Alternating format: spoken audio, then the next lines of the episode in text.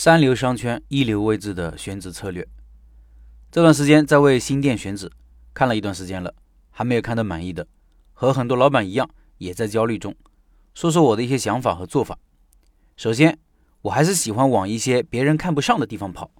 我现在是在这个城市的郊区，我就继续往更郊区的地方去。这些地方有些零零散散的商业区、写字楼、小区或者大学，我都会去看看。这和很多老板的思路估计有些不一样。因为大多数老板还是喜欢往人多的地方找铺子。我为什么这么做呢？因为这种地方，我认为往往会被低估，租金不会那么高，运营成本就相对较低。因为供应少，竞争就少，顾客某一方面的需求很可能没有被满足，这种地方开店成功率就会比较高。但是找到满意的铺子依然很难。上面我说的是选址的大思路，离选到一个精准的铺子还十万八千里。为什么这么说呢？选址要选择一个具体的点。这个理想的点应该是一个一夫当关万夫莫开的地方，一个战略要塞之地。说到这句话，中国人都能理解。军事上是指一个人把着关口，一万个人也打不进来，地势险要，易守难攻。不过开店上我们要反过来理解，就是这个地方曝光率要最好，顾客不能绕路而走，老板占据了这个位置就可以影响很多顾客，而不是被很多竞争者影响。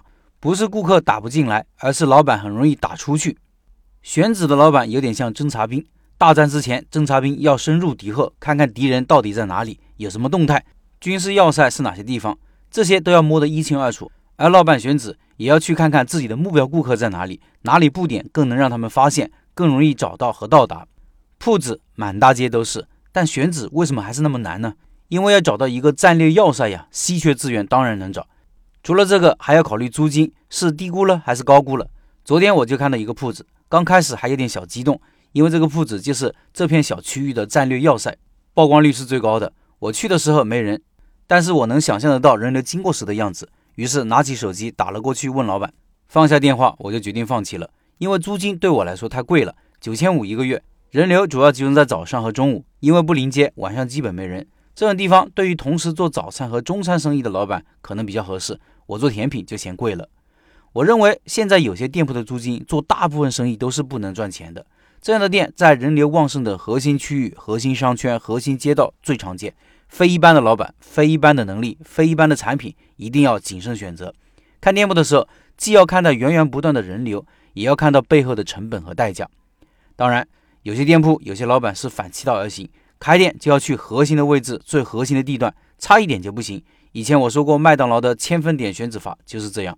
这需要结合自己的经济实力、运营情况、品牌和产品竞争力综合考虑，没有绝对的对错。我考虑的更多是草根开店群体，在租金高企、竞争激烈的现实条件下，如何突围成功率会更高一些。